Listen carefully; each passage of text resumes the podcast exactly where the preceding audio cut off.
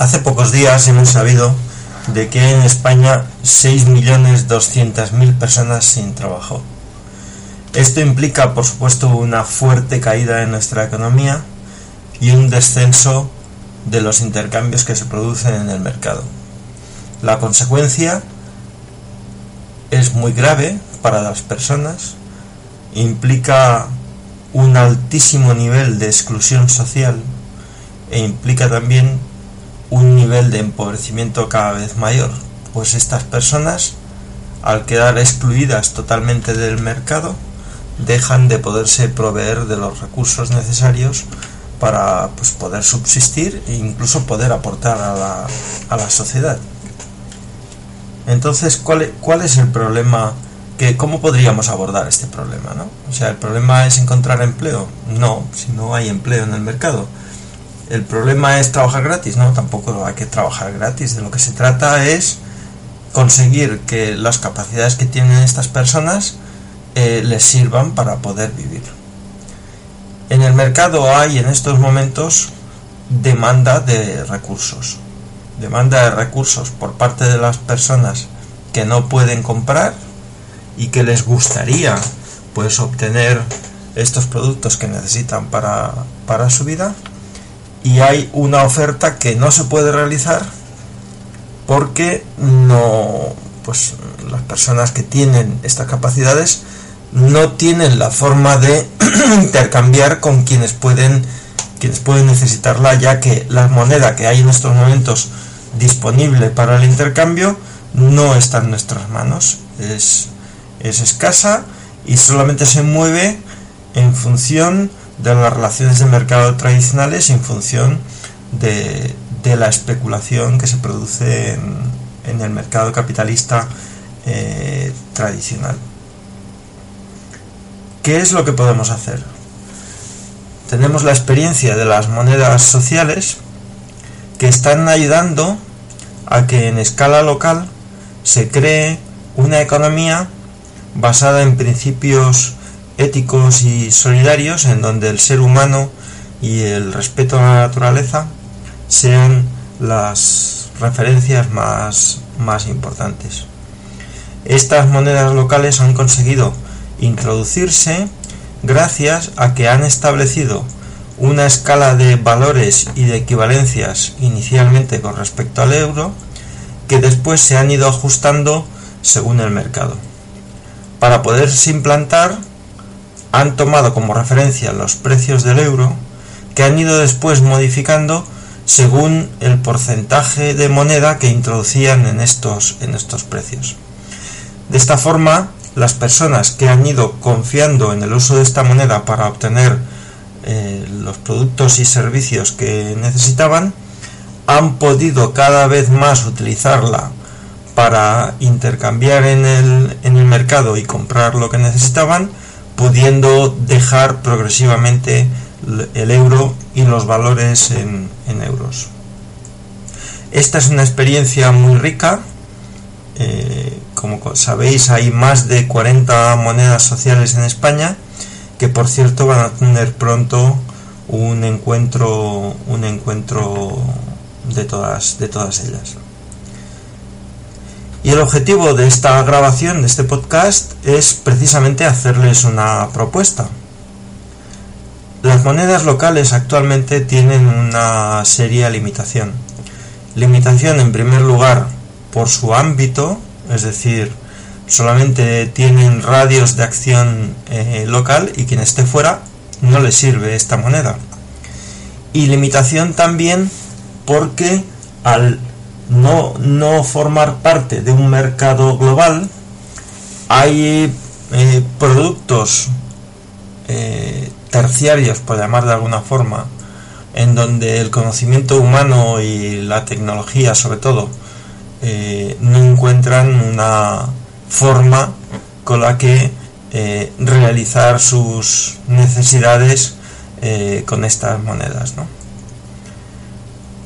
Y bueno, esto implica el que estos 6 millones de parados que hipotéticamente podrían utilizar estas monedas sociales, tanto por el hecho de que nuestro, nuestra economía es una economía muy terciarizada, como por el hecho de que estas monedas tienen un ámbito geográfico local, pues no tienen acceso, no pueden utilizar estos recursos.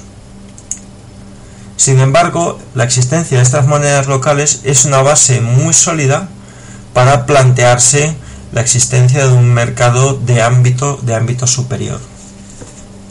¿Cómo podríamos crear este mercado? De alguna forma se trataría de reproducir lo que ha ocurrido a nivel local. Y creo que los principios y valores éticos en los que se asientan las monedas locales deberían de ser los mismos en los que se asentara una, una moneda que sirviera para intercambios de mayor ámbito, ¿no? Supongamos el ámbito peninsular. ¿Cómo podemos hacer esto? Pues yo creo que de la misma forma que las monedas locales empezaron estableciendo un equivalente para sus productos locales con referencia a los precios en euros, se puede hacer exactamente con un mercado global. Con las monedas locales se ha partido de cero. Un día decidimos un puma, por ejemplo, equivale a un euro. Y en base a eso, pues aprovechando que había personas dispuestas a participar en este mercado, empezamos a hacer los intercambios que hoy nos permiten decir que esta moneda local ya tiene unos valores asentados solo en intercambios que se realizan con, con esta misma moneda.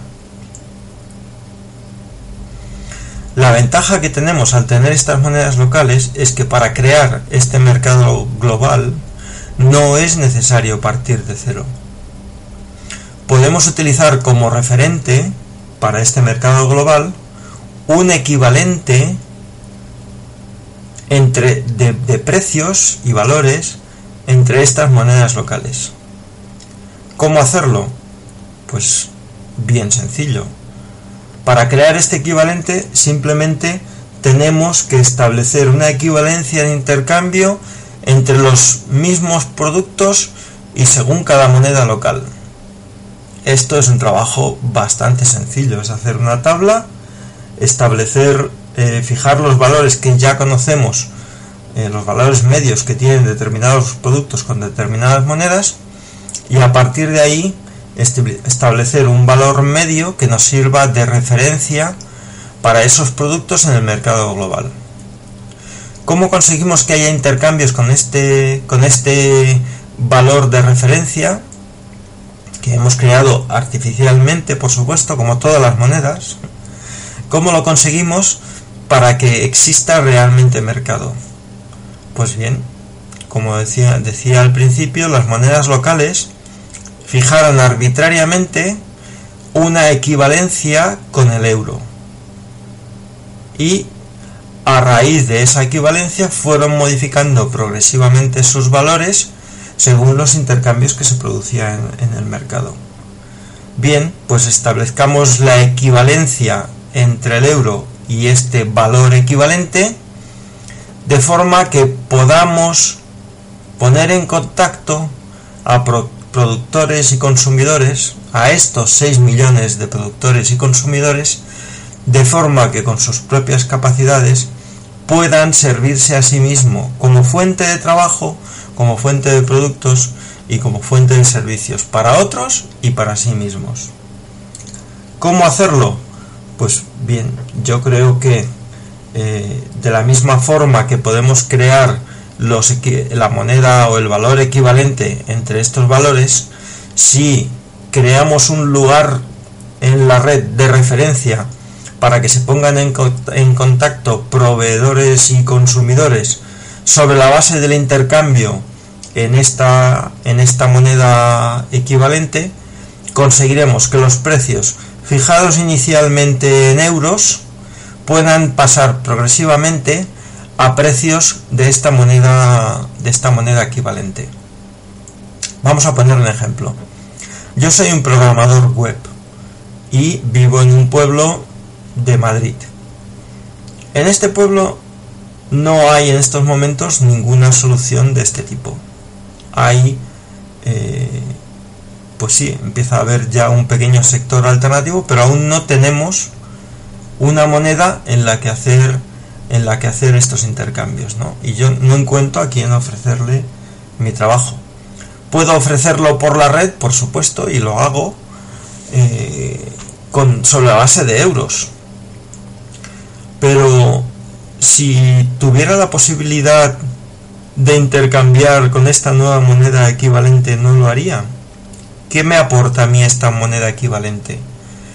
Bueno, pues me aporta la posibilidad de ofrecer mis servicios a todas aquellas personas que viviendo en zonas donde hay monedas eh, locales de, con carácter eh, social podrían pagarme con esta moneda cuando utilizando euros estas personas simplemente no podrían formar parte del mercado en el que yo ofrezco mis servicios Todas estas personas, sin embargo, al, usar estos valores de la moneda equivalente, podrían ser mis potenciales clientes y podría con ellos establecer unos intercambios en función de los cuales yo podría obtener después unos servicios, pues no sé, pongamos en lavapiés, ¿no? Si en lavapiés hay moneda, eh, alguna moneda local y hay productos que se intercambian con moneda local, al disponer yo de valores en esta moneda eh, equivalente o de intercambio que me ha eh, facilitado pues una persona que vive en Sevilla y que dispone solamente de pumas yo podría venir al mercado de lavapiés y comprar las cosas que, que necesitará esto dicho así de forma muy abstracta se puede comprender pero pues podemos decir ¿y qué trabajo cuesta hacer esto? Pues sí por supuesto cuesta un trabajo y es necesario que en este trabajo estén implicados economistas, estén implicados desarrolladores, pero es un trabajo 100% factible y en estos momentos muy necesario. Pensemos que estamos hablando de más de 6 millones de personas cuyo potencial económico es grandísimo y que no se puede realizar simplemente porque la moneda de referencia y la forma de distribución de esta los excluye totalmente del mercado. Y con una moneda equivalente basada en monedas sociales, podríamos conseguir que se incluyeran en un mercado de intercambios que además tendría unos principios totalmente distintos de la economía capitalista que conocemos. Una economía basada en esta clase de moneda equivalente favorecería el desarrollo de los valores sociales y del bien común y sobre todo crearía una moneda que nos obedecería a nosotros y no a los mercados financieros. Esta es una idea que expongo en podcast porque no me da tiempo a escribirla.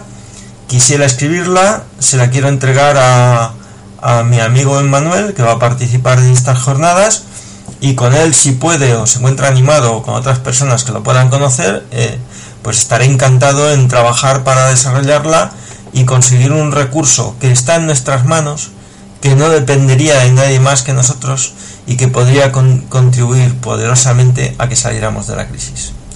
Pues esto es, seguimos hablando de esto. Es un principio y podemos desarrollarlo y hasta modificarlo considerablemente, pero creo que la idea puede ser de ayuda. Pues nada más, un saludo y, un saludo y muchas gracias.